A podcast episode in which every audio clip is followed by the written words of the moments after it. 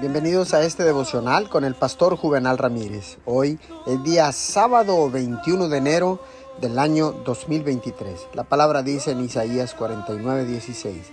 He aquí que en las palmas de las manos te tengo esculpido. Déjeme darle un testimonio de una persona que le habían eh, programado para extirparle un tumor. A pesar de que este se veía con mucha claridad en la máquina de rayos X, el doctor Quería volver a hacerle los exámenes y las radiografías para confirmarlo todo. Luego de revisar los nuevos resultados, no encontró ningún tumor. Hago esto desde hace 26 años, dijo. Nunca he visto nada parecido a esto. ¿Qué fue lo que sucedió?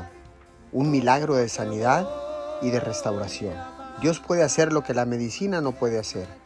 Él hizo su cuerpo, Él lo tiene esculpido en la palma de su mano. La enfermedad no determina cuánto tiempo vivirá usted. Dios siempre tiene la última palabra. Nadie puede arrebatarlo de su mano. Quizás usted enfrente una enfermedad grave en estos momentos, pero en cualquier momento Dios puede sanarlo.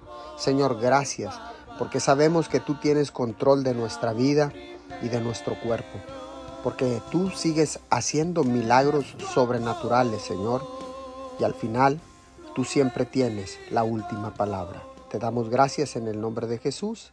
Amén y amén.